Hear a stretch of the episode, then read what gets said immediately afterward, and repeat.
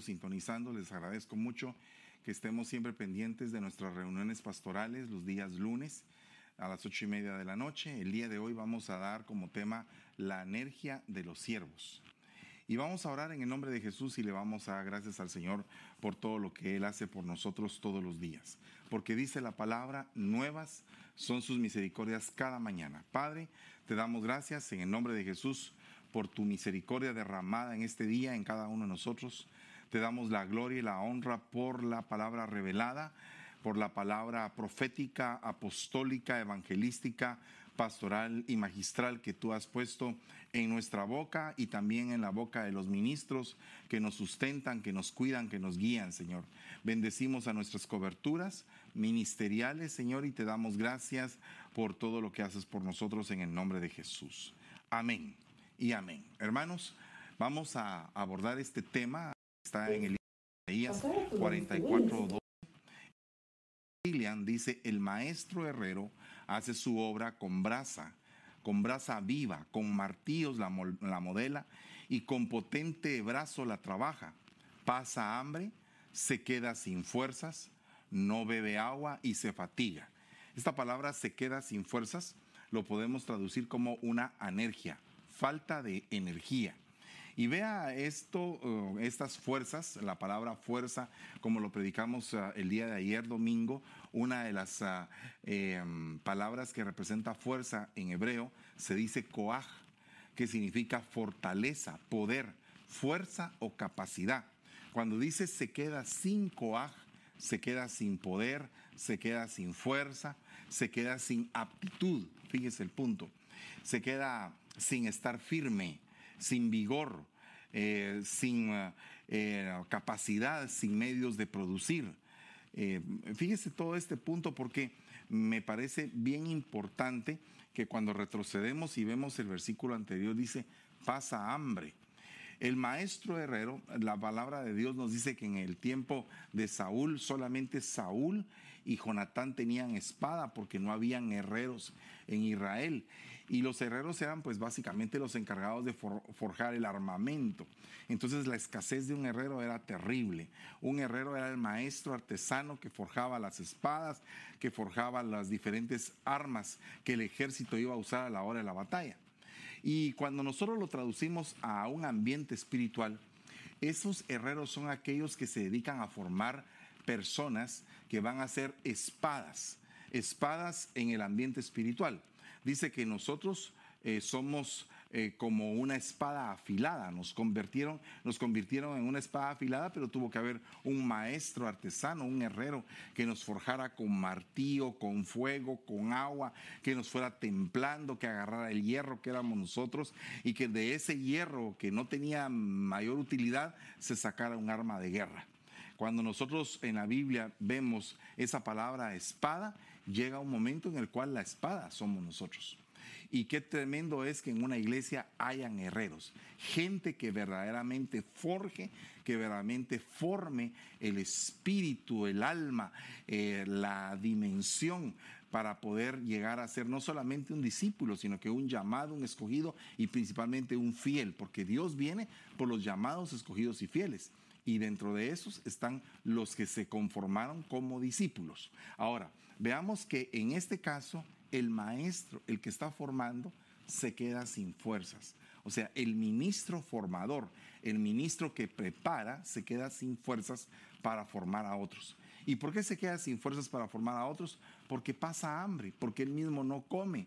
Y esto es algo bien tremendo porque nosotros, los que estamos a cargo de formar a otros, tenemos que comer tenemos que alimentarnos también.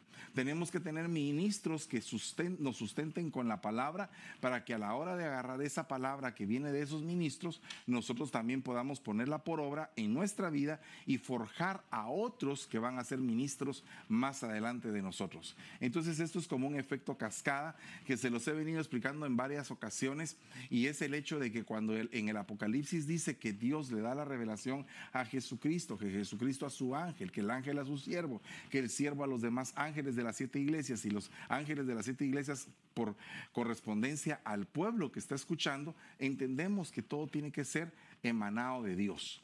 y que todos necesitamos alguien que nos dé de comer. Definitivamente yo soy un siervo bajo cobertura, pero también tengo bajo cobertura a otros siervos y estos a su vez tienen bajo cobertura a otros siervos. Si yo me quedo sin comer, eh, padezco de hambre y ya no puedo concluir la obra de formar a los siervos que están bajo mi cobertura. Y estos a su vez, si no se alimentan de mí, quedan otros con hambre, eh, al quedar ellos con hambre, otros quedan sin formación. Entonces la energía de los siervos es como que un ataque del enemigo a que el siervo se dedique a trabajar, a trabajar, a trabajar y que ya no coma. Eh, eh, haga de cuentas que una persona que sirve en un privilegio en la iglesia, se dedica a, servir en su privilegio, a servir, a servir, a servir, pero nunca se sienta a escuchar palabra. Y entonces como nunca se sienta a escuchar palabra, nunca se alimenta, llega a tener hambre y pierde la fuerza en algún momento y pierde la capacidad de formar a otros. Por eso es que tenemos que ser cuidadosos de no perder nuestras fuerzas. En Lamentaciones 1.6 dice, de la hija de Sión se han ido todo su esplendor. Imagínese usted el punto. De la hija de Sión se fue todo su esplendor. Sus príncipes son como siervos que no hayan pasto, o sea, que tienen hambre, y huyen sin fuerzas o sea, huyen con anergia delante del perseguidor. Entonces, es necesario que nosotros nunca dejemos de ser ovejas. Que si estamos en el puesto de siervos, siempre sepamos que somos ovejas y que tenemos necesidad de alimentarnos de pasto, de buen pasto, de pasto verde, para tener la revelación fresca y poder edificar a otros con esa revelación. Santiago 5:17 nos hace ver algo bien tremendo. Elías Elías, un profeta, uno de los profetas más connotados del Antiguo Testamento, dice, era hombre sujeto a pasiones, o sea, sujeto a los deseos de su alma, semejantes a las nuestras.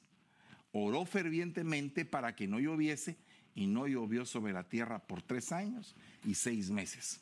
Este hombre tenía una lucha constante con lo que había en su alma, con sus sentimientos. ¿Cuántos ministros en algún momento hemos tenido batallas sentimentales que enfrentar? Por ejemplo, eh, los problemas que un hijo pueda tener eh, en casa, en la casa del ministro, los problemas que pueda tener el ministro con la esposa, los problemas que pueda tener con la congregación. a nivel sentimental, si el ministro no está bien apegado, no está bien fuerte en la palabra, en el espíritu, en la oración, puede ser afectado terriblemente por ese tipo de problemas. Y en algún momento puede eh, sentirse que está sin fuerzas, que se siente cansado, que ya no quiere seguir adelante. Y así hay muchos ministros que en algún momento llegaron a renunciar al ministerio precisamente porque se quedaron sin fuerzas.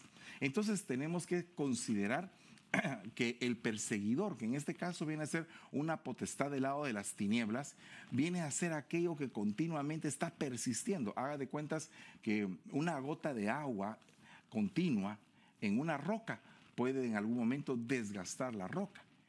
Como gotera continua, dice, en tu casa es la mujer que continuamente se mete en rencillas entonces, una mujer rencillosa en la vida del ministro, un hijo que en algún momento se aparta del camino de la verdad y empieza a seguir sus propias, sus propias guianzas, sus propias filosofías, eh, es algo bien tremendo. Entonces, la rebelión en casa puede ser incluso un motivo como para que el ministro se sienta desgastado, sin fuerzas, como que ya no quiere seguir adelante, como que tiene una situación bien, bien terrible en su carrera ministerial y nosotros tenemos que estar atentos a no ceder ante el perseguidor, ante el perseguidor de, de nuestra alma, que en algún momento quiere cobrar esa vida, esa vida del ministro. Oiga lo que dice esta palabra, sentimientos. Esta palabra sentimientos en griego significa afectos semejantes o se traduce como somos hombres de igual condición o sujeto a pasiones o a sentimientos, ¿verdad? El término homeopatía viene de esa palabra, semejante, sentimientos, homeopático, un tratamiento homeopático. Ahora, Primera de Reyes 19:20 dice, dejando él los bueyes, corrió tras Elías y dijo, permíteme besar a mi padre y a mi madre. Está hablando de Eliseo. Y entonces te seguiré. Y él le dijo, ve, vuélvete. Pues, ¿qué te he hecho yo? O sea, a pesar de que el mismo Elías estaba siendo afectado en su situación sentimental, cuando Eliseo manifestó su situación sentimental, Elías como que lo, cuadró y le dijo, bueno, ¿y, ¿y, qué? ¿Por qué estás diciéndome eso a mí? ¿Qué te he hecho yo? Pero le había soltado el manto, le había impartido un llamado a Eliseo. Y entonces Eliseo inmediatamente quiso despojarse de sus ligaduras sentimentales como su padre y su madre y dijo, voy a seguirte, pero tengo que despedirme, tengo que ir y, tengo que hacerles ver mi llamado y me voy contigo. Entonces llega un momento en el cual como eh, el llamado tiene que pesar en tu vida y entonces tienes tú que elegir. ¿verdad? Por eso es que Pedro le dijo, ¿y qué va a hacer de nosotros, eh, eh, Señor, que hemos dejado casas, eh, hemos dejado familia, esposa, hijos por causa de ti. ¿Qué vamos a recibir? O sea, ¿qué vamos a recibir aquellos que lo terrenal hemos abandonado? ¿Qué vamos a recibir aquellos que hemos dejado por un lado lo sentimental para poderte seguir? Fíjese que aquí hay dos tipos de muerte, porque la realidad es que la muerte a lo terrenal hasta cierto punto no es tan difícil, porque tú dejas un carro por el llamado o dejas una casa, pues son cosas inamovibles, cosas que vienen y van y, bueno, el dinero viene y va. Pero, ¿qué pasa cuando ya se trata de una, de una situación a nivel sentimental? ¿Qué pasa cuando, por ejemplo, tú estás siendo llamado al ministerio, pero tu esposa no quiere? No quiere que tú seas llamado, no, no quiere soltarte al ministerio. ¿Qué pasa cuando, por ejemplo, un hijo o una hija o tus hijos en sí están diciendo, papá o mamá, está, están ustedes demasiado metidos en la iglesia y no, no ustedes no nos, no nos atienden a nosotros. Por ejemplo, ese, ese tipo de casos donde tú tienes que saber eh, administrar tu tiempo para poder eh, atender el área sentimental, pero por sobre todo el área espiritual y cómo poderles trasladar a ellos ese espíritu para que ellos también se contagien y que ellos te sigan y que ellos digan qué deleitoso es lo que hace mi papá, mi mamá. ¿Verdad? E, es importante que nosotros impartamos, pero muchas veces los jóvenes no quieren.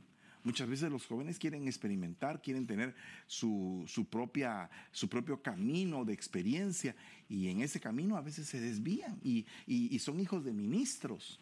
¿Verdad? El mismo nuestro Padre, nuestro Señor, nuestro Dios, Dios y Padre perfecto, dijo, hijos crié, y cuando crecieron se desviaron, se, rebelaron en contra de mí. Entonces aquí hay un punto muy importante, porque si el Padre, que es perfecto, el perfecto Padre, los hijos se, se le rebelaron, ¿qué pasa con la vida de un ministro cuando sus hijos se rebelan en contra de él?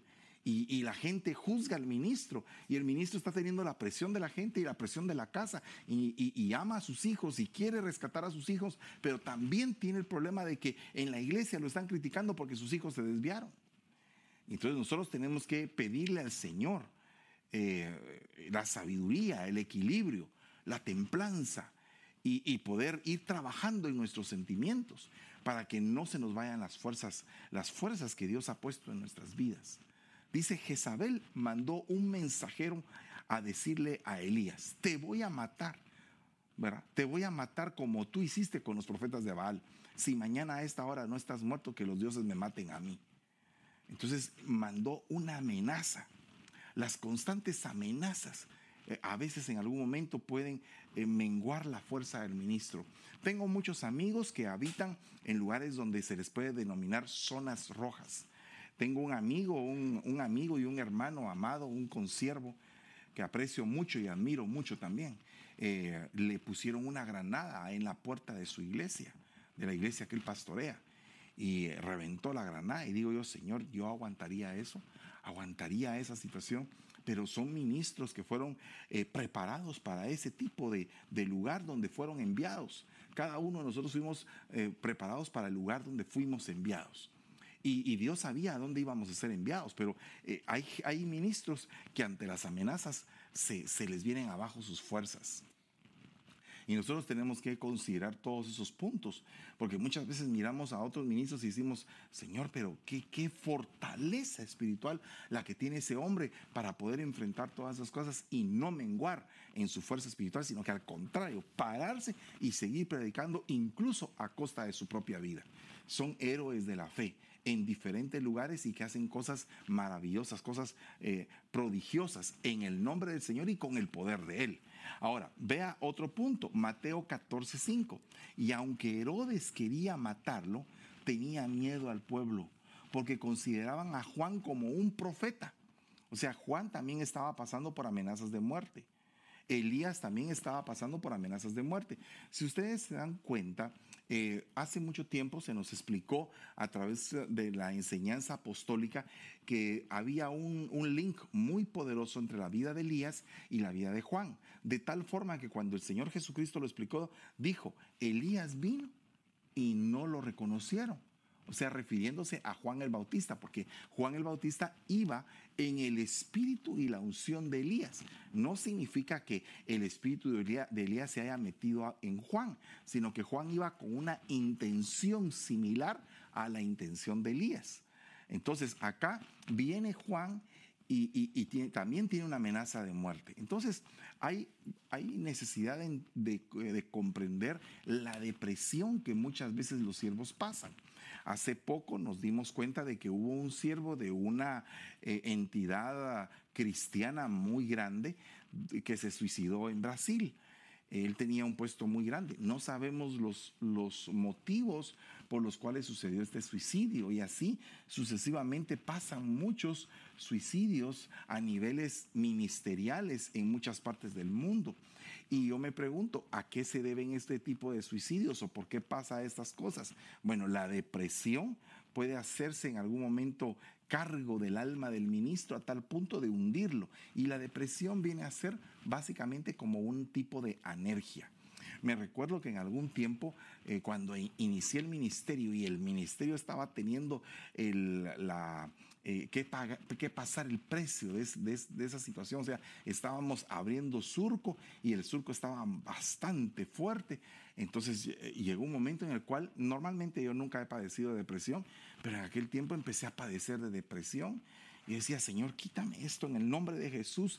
y la depresión produce un hundimiento de tu plano vital, o sea, sientes que se te va la vida sientes como que eh, tienes deseos de dormir, no te, te, faltan impulsos, no quieres hacer nada, eh, no te quieres comunicar con nadie y entonces empiezas a, dormir de día y a desvelarte de noche, eh, no quieres comer a veces y a veces tienes demasiada hambre, todo eso incluye la depresión. Y entonces me recuerdo que entré en un proceso de oración y le dije al Señor, Señor, tienes que quitar esto de mí. Y yo no vengo para estar deprimido, yo estoy con el poder de tu Santo Espíritu y tu Espíritu me está operando en mi vida. Y empecé a reprender y a reprender y a reprender. Y entonces conforme fue pasando el tiempo, el Señor a través de sus señales me daba aliento, me daba esperanza, me daba confianza. Y entonces empecé a tomar la fuerza necesaria para poder salir adelante de todo esto. Observe con lo que dice Primera de Reyes 19:3. Cuando Elías supo esto, se asustó tanto que huyó a Berseba en el territorio de Judá, dejó a su ayudante en Jezreel y anduvo por un día en el desierto. Entonces, básicamente la depresión, la energía, todos esos síntomas eh, de, eh, eh, todos esos síntomas en que en algún momento le bajan a uno el plano vital, se pueden tipificar como desiertos como pruebas que uno está pasando en el ambiente ministerial. En aquellos días llegó Juan el Bautista predicando en el desierto de Judea y diciendo arrepentidos y convertidos. Y bien tremendo porque muchas veces en el desierto de nuestras pruebas, en los momentos más difíciles, eh, muchas veces les he contado esto también, pero en un momento le dije al Señor, pero mi familia no está conmigo, Señor. Y entonces el Señor me dijo, pues porque te he enviado a un pueblo donde sus familias están separadas, quiero que tú aprendas qué es o qué se siente que tu familia esté separada de ti para que tú les puedas hablar al corazón. Háblale al corazón, ¿verdad? Háblale al corazón del pueblo. Entonces, cuando tú le hablas al corazón del pueblo, ¿cómo les vas a hablar al corazón del pueblo si no entiendes lo que el corazón del pueblo está pasando? Entonces, el Señor permite ciertas pruebas para que tú puedas aprender a hablarles y en este caso, predicar en el desierto, predicar en medio de la prueba. Tal vez tú vas en el carro y llevas un gran problema en la casa y te toca predicar y tú dices, Señor, por favor, ten misericordia de mí, úsame. Eh, yo no me siento digno, no me siento con la potencia para poderlo hacer. Y de repente el Espíritu Santo te invade, te llena y te hace que eh, digas las palabras y que tú sabes que no son palabras tuyas.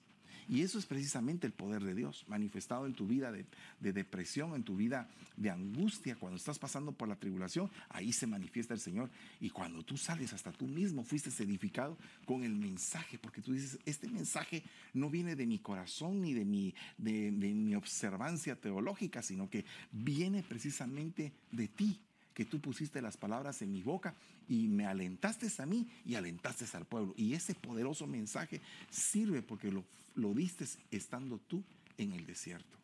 O sea, por eso es que dice la Biblia, predica a tiempo y afuera de tiempo. Eh, ¿Verdad? Eh, ¿Qué significa esto? Que en todo tiempo tú sigue adelante, sigue adelante, no te detengas, pídele al Señor misericordia que Él renueve tus fuerzas cada día. La depresión trae amargura o desesperanza, tendencia al llanto, con lágrimas o sin ellas, o suspiros continuos porque estás deprimido. La incapacidad de experimentar el placer y la alegría.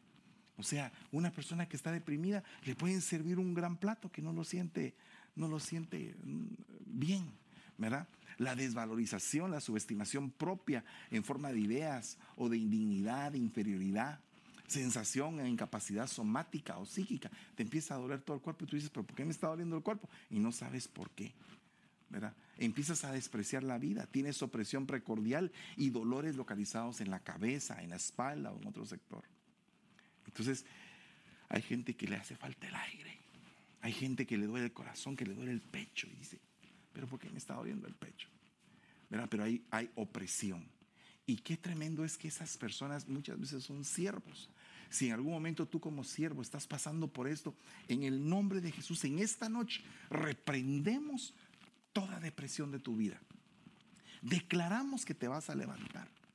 Declaramos que vas a levantarte y vas a estar mejor que antes. Y que el Señor te va a dar la doble porción. Vea lo que, mira lo que dice aquí. Y anduvo por un día en el desierto.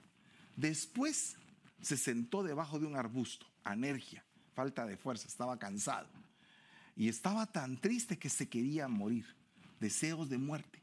Le decía a Dios, Dios, ya no aguanto más, falta de placer. Quítame la vida, pues no soy mejor que mis antepasados. Una desvalorización. Después se acostó debajo del arbusto y se quedó dormido y empezó a tener un descontrol en el sueño porque estaba dormido en el día, ¿verdad? Sin fuerzas, estaba cansado exhausto.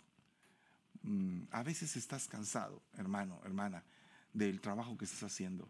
Probablemente vinieron muchos ataques a tu vida y esos ataques te están, están cobrando eh, en tu corazón, en tus sentimientos y eh, están pasando la factura. Y yo quiero hablarte en esta, en esta noche y decirte, tienes que levantarte. No te puedes quedar ahí. Tienes que pedirle al Señor que renueve tus fuerzas. Por eso es que el domingo hablé de la, de la fuerza. Tienes que ir al manantial de Em a Coré a tomar del agua de la vida para renovar tu espíritu, para que el espíritu sea puesto otra vez en ti y que tenga las fuerzas como las tomó Sansón. Entonces, yo te digo, puede ser que seas siervo y tú dices, ¿por qué me está pasando esto? Bueno, esto le pasa a los siervos, nos pasa. A veces estamos en esas situaciones. Dice, llamando Juan a dos de sus discípulos, los envió al Señor diciendo, ¿eres tú el que ha de venir o esperamos a otro? Y entonces el Señor le contestó, bienaventurado es el que no se escandaliza de mí. Esa palabra, el que no encuentra una trampa, el que no, se el que no tropieza en mí, el que no apostata, el que no me desagrada. es lo que significa escandalizo, ¿verdad? El que no haya despropósito en mí. Entonces Juan, en medio de la depresión que estaba teniendo, en la cárcel, amenazado de muerte, a punto de que lo fueran a degollar, eh, estaba teniendo una, una situación eh, tormentosa y empezó a dudar. Entonces mandó a llamar a uno de sus discípulos, a dos de sus discípulos y, los mandó con Jesús a que le preguntaran si era él o no. Pero él lo había presentado. Él había dicho, este es el Cordero de Dios que quita, que quita el pecado del mundo. Y ahora él mismo estaba, ¿será que es él? ¿O tendríamos que esperar a otro? Probablemente Juan estaba esperando que lo liberara de la cárcel. Tal vez Juan estaba esperando que, que el Señor Jesús se presentara y que las puertas de la cárcel se abrieran. Y, y definitivamente no podía ser el Señor. Pero lo que Juan tenía que determinar en su vida es que su carrera había terminado y que su ministerio estaba terminando ahí. Pero ahora el punto es, cuando estás al final de tu carrera, ¿cómo va a ser el final? ¿Cómo es que vas a terminar? ¿Vas a terminar deprimido? ¿Vas a terminar en la carne? ¿O vas a terminar en gloria? ¿Vas a terminar eh, eh, pues gozoso, bendecido, más que vencedor? Entonces todo eso es que hay que analizarlo, porque la depresión te puede cobrar una factura muy cara, muy cara. Primera de Reyes 19:5 dice, y acostándose bajo el enebro se durmió. Y aquí un ángel lo tocó y le dijo, levántate y come. Entonces miró y aquí que a su cabecera había una torta cocida sobre piedras calientes y una vasija de agua. Comió, bebió y volvió a acostarse. Entonces aquí, ¿qué tenía? Hambre. ¿Y, cómo fue sustentada esa hambre? A través de una administración de un alimento profético. O sea, le dieron torta a comer. Yo te diría en esta noche que, que le pidas al Señor, si te estás pasando por una depresión muy grande, que el ángel del Señor te visite y te dé una torta en tu sueño que puedas recobrar las fuerzas y que puedas seguir adelante tu carrera y que te puedas eh, mover en un punto o en puntos donde no te habías movido antes y en dimensiones que no habías experimentado antes. ¿Sabes? Algo que he aprendido en la carrera ministerial ha sido el hecho de que después de, un problema muy serio, el Señor me ha aumentado después las fuerzas. De una u otra forma ha enviado mensajeros, me ha enviado un mensaje por medio de su palabra, he visto algún tipo de señal, en parte me han hablado y en parte me han profetizado y así sucesivamente he visto la voz de Dios en mi corazón, en mi mente, eh, eh, audiblemente he tenido esa experiencia que me ha permitido salir de la depresión que en algún momento pude haber caído o caí por el problema que estaba experimentando. en el estado de ánimo depresivo sobresale inicialmente el pesimismo, la amargura, la desesperanza, la tristeza, el hastío de la vida o la falta de placer. Por favor, compare esto, ¿verdad? Ah, compare esto.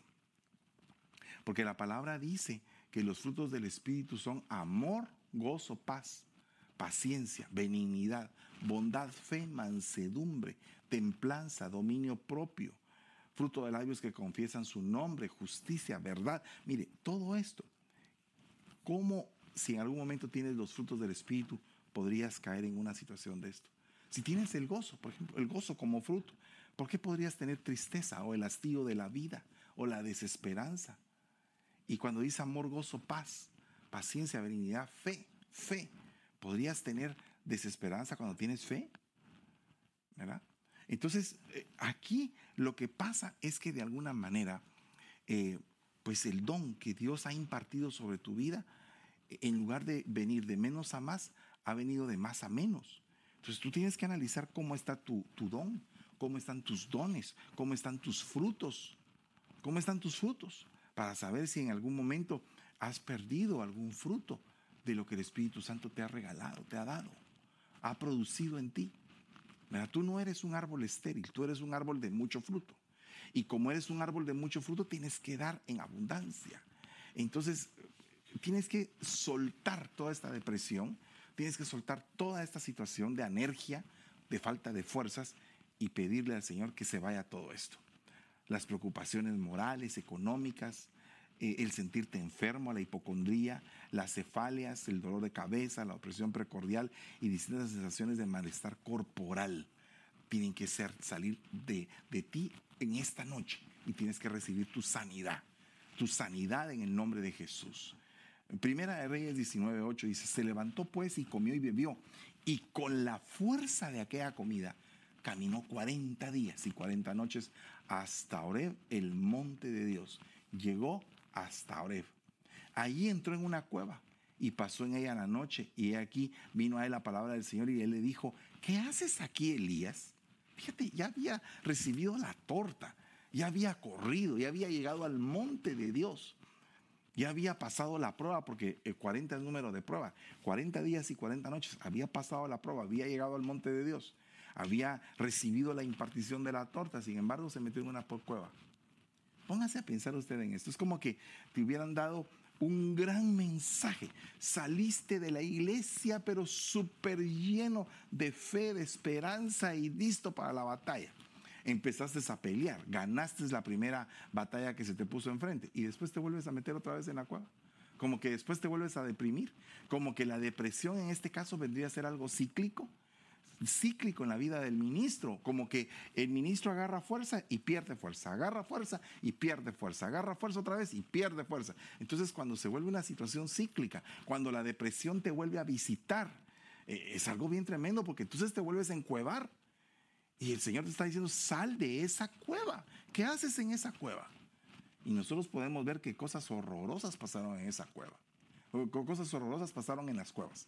También hay unas cuevas que son interesantemente buenas para estudiar y sabemos que ahí pasaron cosas buenas también, como la cueva de Adulam, donde David agarró a todos los proscritos, a todos los que estaban en amargura, endeudados y todo, y los convirtió en valientes en una cueva. Pero en este caso, la cueva viene a ser algo negativo. Viene a ser como que te vuelves a encuevar, como que perdiste otra vez la dimensión de lo que yo estaba haciendo contigo, dice el Señor. Eso es lo que estaba diciendo eh, el Señor a Elías. Como que perdiste lo que yo estaba haciendo contigo. Ya te había dado la torta, ya habías corrido, ya habías llegado al monte. Y ahora estás otra vez encuevado. ¿Qué haces ahí? Dice Mateo 11.2. Al oír Juan en la cárcel de las obras de Cristo, mandó por medio de sus discípulos. Al oír Juan en la cárcel las obras de Cristo. Entonces, ¿qué significa esto? Que estaba en una cárcel. Mientras que Elías estaba en una cueva, Juan estaba en una cárcel. Vea esta, esta similitud. Eh, no podía salir de ahí.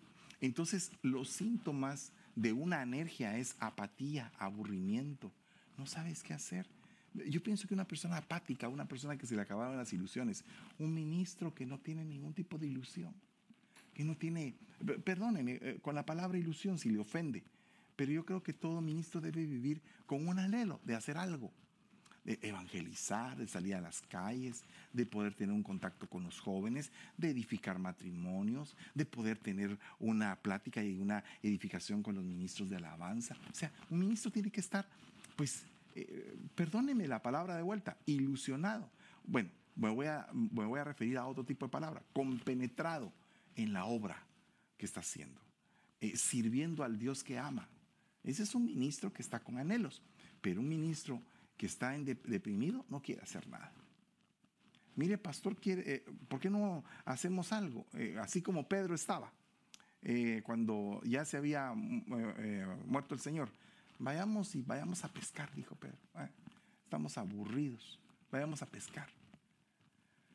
Entonces, como que volver a antiguas actividades, es como que síntoma de anergia, antiguas actividades.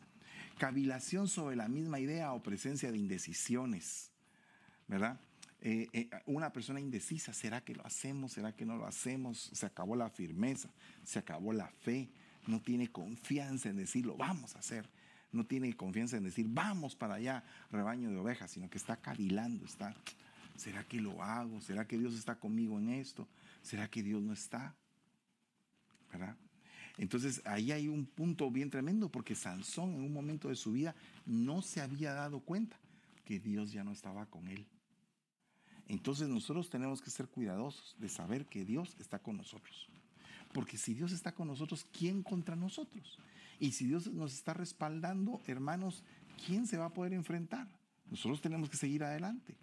Aparte de eso, dice falta de concentración. O sea, nuestra mente anda divagando, está en otro punto, no quiere estar eh, pues básicamente enfocada, ¿verdad? Entonces, no estoy hablando de que hay personas que tenemos un carácter como que un poquito distraído, pero eso es otra cosa, no, estamos hablando de personas que no se pueden enfocar en lo que, en lo que necesitan y hacia dónde van. Yo creo que una parte eh, que tenemos que actuar los ministros en este tiempo con lo de la pandemia y con todo eso, es que tenemos que estar enfocados en lo que vamos a hacer. Tenemos que tener un plan delante del Señor que hemos puesto para que ese plan se vaya cumpliendo en un orden, ¿verdad? Y en un enfoque. Tenemos que saber qué estamos haciendo y por qué lo estamos haciendo, para que todo eso tenga su debido resultado. Pero si tú estás desenfocado, si tú estás cavilando, ¿será que hago? ¿Será que no hago? Voy a dejar que todo pase. Pero fíjese que ya llevamos un año y las cosas todavía no han pasado. Y, seguimos adelante. Entonces tuvimos que cambiar nuestra manera de, de, podernos hasta congregar. Ahora nos estamos congregando por vía de las redes sociales y estamos esperando en el Señor poder volver a abrir. Pero el día de ayer el experto médico eh, infectólogo de los Estados Unidos, el doctor Fauci, dijo que iba a pasar todo este año y que todavía íbamos a estar tal vez llegando a la normalidad a finales de año. Pero no sabemos si viene otro virus y los dolores de parto eh, eh, como que quieren empezar. Entonces, si están empezando los dolores de parto o, o, estamos previos a esto, esto ya no se va a parar. Además, dicen que hay una gran cantidad de virus que todavía no han salido y alguien podría decir, uh, entonces, hermanos, estamos terribles, nos vamos a deprimir. No, cuando pasen estas cosas, dijo el Señor, levanten sus rostros, no se depriman, consideren que ya el final está cerca y que el día en que yo regresaré está cerca. Entonces es el momento de estar alegres, no es el momento de estar tristes. Algunos han sido llamados ya a la presencia del Señor antes de que el Señor venga ellos ya están descansando con Él, esperando el tiempo de la resurrección de los muertos. Pero nosotros los que estamos, en cualquier momento podríamos ser eh, transformados y llevados al Señor en las nubes, en ese arrebatamiento tan hermoso que está anunciado en la palabra. Pero el punto es, ¿será que vamos a alcanzar ese galardón si estamos en una plena desconcentración, en una plena, en un pleno desenfoque? Tenemos que enfocarnos. También dice la disminución en la actividad habitual del trabajo o en las distracciones. ¿Qué pasa cuando le damos demasiado tiempo a la televisión? Cuando le damos demasiado tiempo a la distracción y no nos dedicamos al estudio. Tenemos que suplicarle al Señor que nos dé las fuerzas para volver a retomar aún más eh, lo que ya tenemos y poderlo potencializar a otro nivel también dice que la, depresión o la anergia eh, da una fatiga general o un cansancio.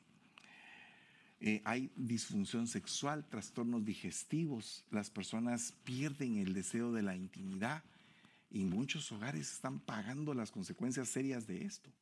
Entonces nosotros tenemos que considerar todo ese punto.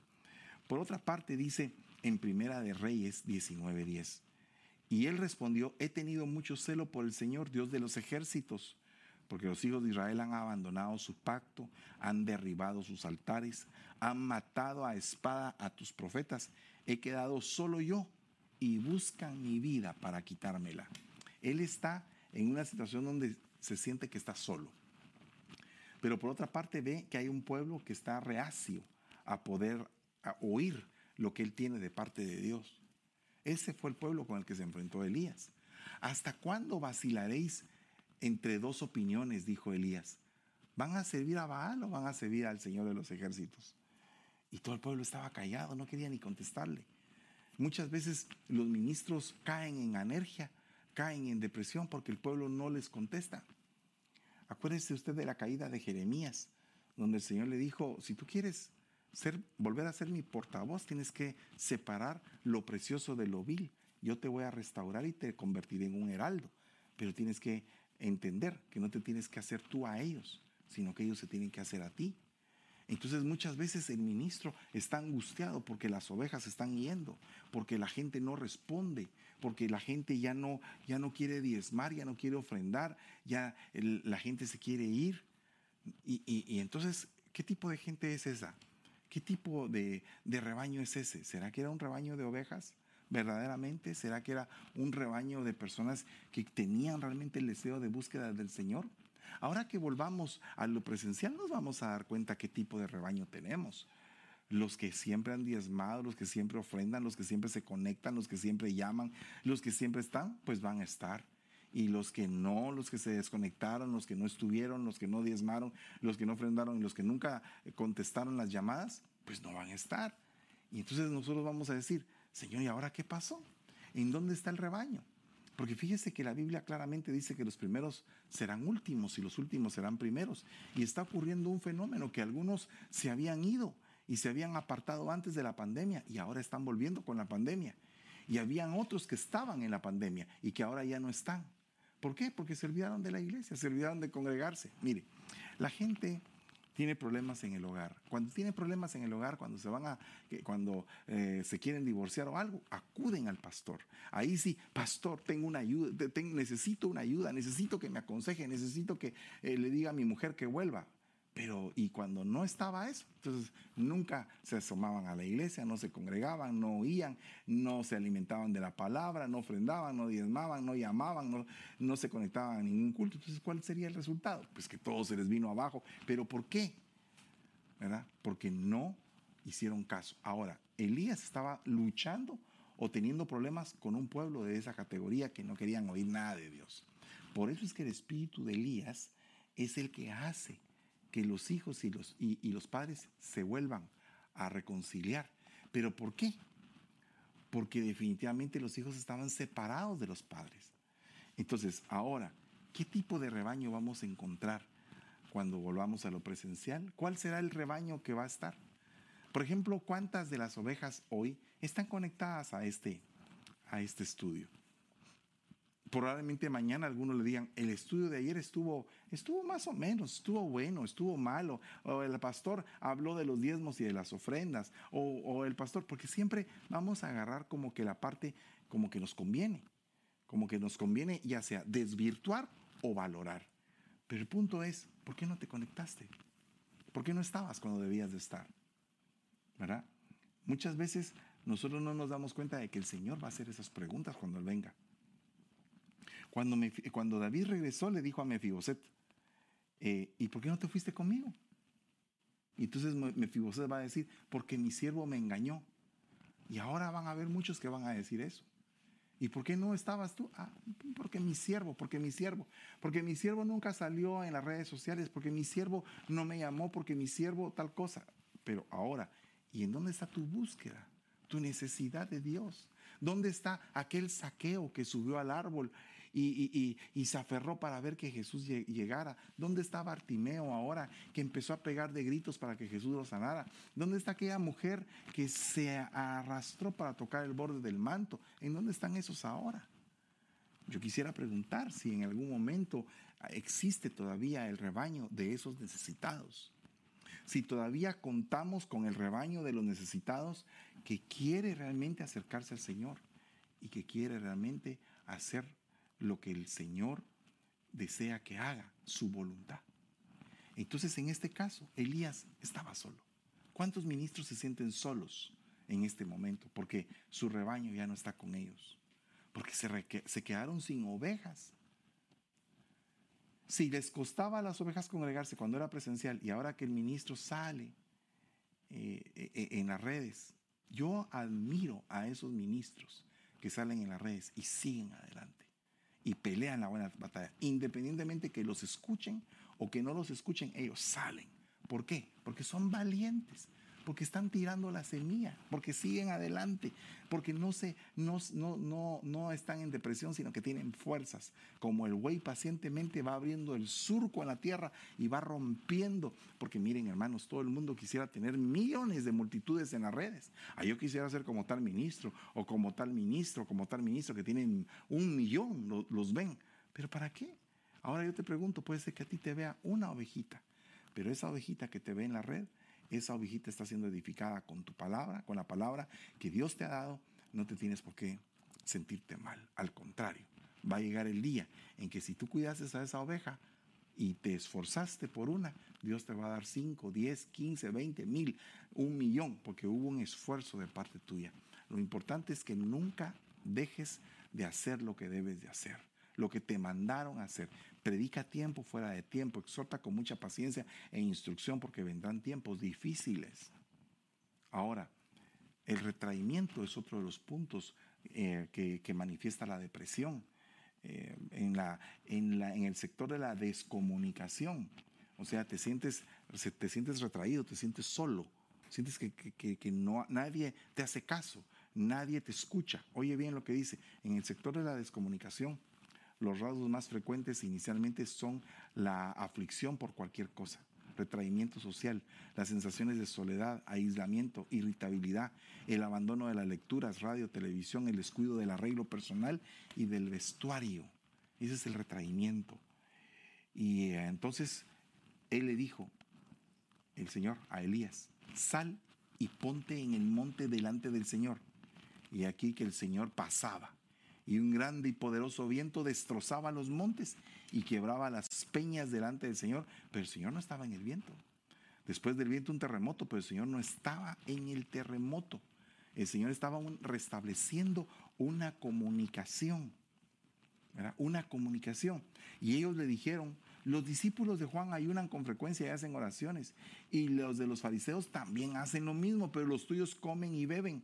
Entonces se le acercaron, el Señor les contestó, los míos están comiendo y bebiendo porque el novio está con ellos. Pero van a haber días en que el novio va a ser quitado y entonces esos días van a ayunar. Se le acercaron los discípulos de Juan diciendo, ¿por qué nosotros y los fariseos ayunamos, pero tus discípulos no ayunan? Había una descomunicación entre los discípulos de Juan y los discípulos de Cristo. O sea que básicamente ya habían dos que estaban siguiendo. Por eso es que el Señor tuvo que llevarse a Juan. Cuando los mensajeros de Juan se fueron, Jesús comenzó a hablarles a las multitudes acerca de Juan. Y les dijeron, ¿qué saliste a ver al desierto? Una caña sacudida por el viento. ¿Qué tipo de viento sacudió a Juan? ¿No sería un viento de doctrina que lo sacudió y que en algún momento eh, Juan estaba vacilando en saber quién era el Señor? Solamente lo dejo como una pensada. También se puede tratar de un tipo de prueba. También se puede tratar de un tipo de ruaj. ¿verdad? Pero eso es otra cosa. Después del terremoto, un fuego. Pero el Señor no estaba en el fuego. Y después del fuego, el susurro de una brisa apacible. Y sucedió que cuando Elías lo oyó, se cubrió el rostro con su manto y salió y se puso a la entrada de la cueva. Y aquí una voz vino a él y le dijo, ¿qué haces aquí? Elías, ¿cuál es tu ubicación? ¿Cuál fue, cuál fue el viento que le sopló a Juan? ¿No será el mismo silbo apacible, la misma brisa, el ruaj para renovar sus fuerzas, para hacerle ver que había terminado su carrera? ¿Cuál es tu ubicación en este momento ministerialmente? ¿Qué es lo que estás haciendo? Y el Señor le dijo, ve, regresa por tu camino al desierto. Regresa al desierto. Y cuando hayas llegado, ungirás a Hazael por rey sobre Aram. A Jehú, hijo de Nimsi, lo ungirás por rey sobre Israel. Y a Eliseo, hijo de Safat, de Abel Mejolá, ungirás por profeta en tu lugar. Vence tu desierto, regresa por el desierto que pasaste. Ah, me imagino, otra vez por el desierto, otra vez por esa prueba. Ha de haber pensado Elías, regresa, pero ahora vas a ungir a tres fuerzas importantes, dos reyes y un profeta en tu lugar, porque tu carrera ha terminado. Pero dejaré siete mil en Israel de todas las rodillas que no se han doblado ante Baal y toda boca que no lo ha besado. El Señor tenía ahí una reserva militar impresionante impresionante, que no había doblado, pero que Elías no sabía. Entonces muchas veces piensas que estás solo en el ministerio, que te quedaste solo. Y eso como que si tu pastor no te llama o tu pastor no te contesta o que enviaste un, mensaje y como que nada pasó, eh, eso nos pasa a todos, eso nos pasa a todos. Pero el punto es, eh, porque digamos que yo no contesto todos los mensajes, entonces, en algún momento a alguien no le contesté. Que Dios me perdone por no haberle contestado. Pero ese alguien, ¿cómo se sintió? ¿Será que se sintió deprimido? ¿Será que se sintió solo? ¿No atendido? ¿Ofendido porque no le contesté?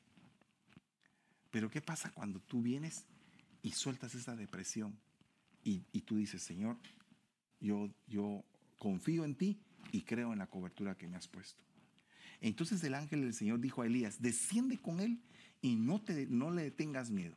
Se levantó Elías y descendió con él al rey. ¡Ja! ¡Qué tremendo! Entonces, eh, a veces nosotros no podemos entender todo el propósito de Dios. Y, nosotros tenemos que pedirle al Señor que, que, nos quite todo tipo de miedo. Que nos quite todo el tipo de miedo porque el miedo no nos permite avanzar. ¿Verdad? Eh, Lucas 7:33 dice, porque ha venido Juan el Bautista que no come ni bebe vino y vosotros decís tiene un demonio. Entonces, eh, eh, Juan el Bautista se cuidaba, ayunaba, se dedicaba. Y aún en medio de toda esa mm, disciplina que tenía, la gente hablaba de él. Entonces, llega un momento en el cual a ti no te tiene que importar qué es lo que la gente diga de ti sino que es lo que Dios dice de ti. Porque si tú te enfocas en lo que la gente va a decir de ti, te puedes deprimir. Te puedes deprimir. Y entonces eso es bien tremendo. Hace poco oí yo que eh, alguien mencionó que a una sierva se le había ido la unción. Y me pongo a pensar, ¿de dónde sacan esos juicios, verdad? ¿De dónde sacan esas, esas cosas? Han estado cerca de la sierva, han orado con ella, han leído la palabra, han visto su intimidad como para emitir un juicio así. Yo no entiendo esas cosas. No entiendo por qué pasa eso. Eh, dice, dice, que, eh, dice Mateo 14, 11, y trajeron su cabeza en una bandeja y se la dieron a la muchacha. Y ella se la llevó a su madre. Los discípulos de Juan llegaron, recogieron el cuerpo y lo sepultaron. Y fueron y se lo comunicaron a Jesús. Juan quedó sin cabeza, sin cabeza. Entonces, eh, muchas veces por no acercarte a la cabeza, por no pegarte a tu autoridad, podrías quedarte sin cabeza. Mientras que Elías se pegó a la autoridad y fue arrebatado en un torbellino. Entonces, aquí tenemos dos, dos similitudes muy importantes y quiero terminar con esto. Los trastornos psicológicos que produce la, depresión ya a gran escala, brotes de mal humor, tendencia a afligirse por todo, retraimiento social, abandono de las lecturas, sensación de soledad, descuido del arreglo corporal y del vestuario. Entonces, yo te digo, ¿estás pasando depresión? Aún siendo ministro, aún predicando de la fe y de todo, ¿has pasado una depresión? Pues hoy, en el nombre de Jesús, reprendemos toda anergia, toda falta de fuerza ministerial y declaramos que hoy se te da una doble porción, una torta del cielo para que puedas correr, para que puedas cumplir tu propósito y para que puedas vencer tus sentimientos y que entres al dominio del Santo Espíritu de Dios y que Él te pueda gobernar por completo y que puedas abandonar toda situación sentimental que pueda recaer en depresión, apatía, falta de fuerzas o, falta de energía. En el nombre poderoso de Jesús te bendigo y gracias te damos, Señor. Amén y amén. Hermanos, no se olvide, el día de, mañana tenemos escuela profética y te quiero hablar acerca de la ceguera eh, mundial, de la ceguera que está habiendo a nivel mundial. Así que, por favor, eh, estemos en contacto y no se pierda estos programas. Que Dios les bendiga.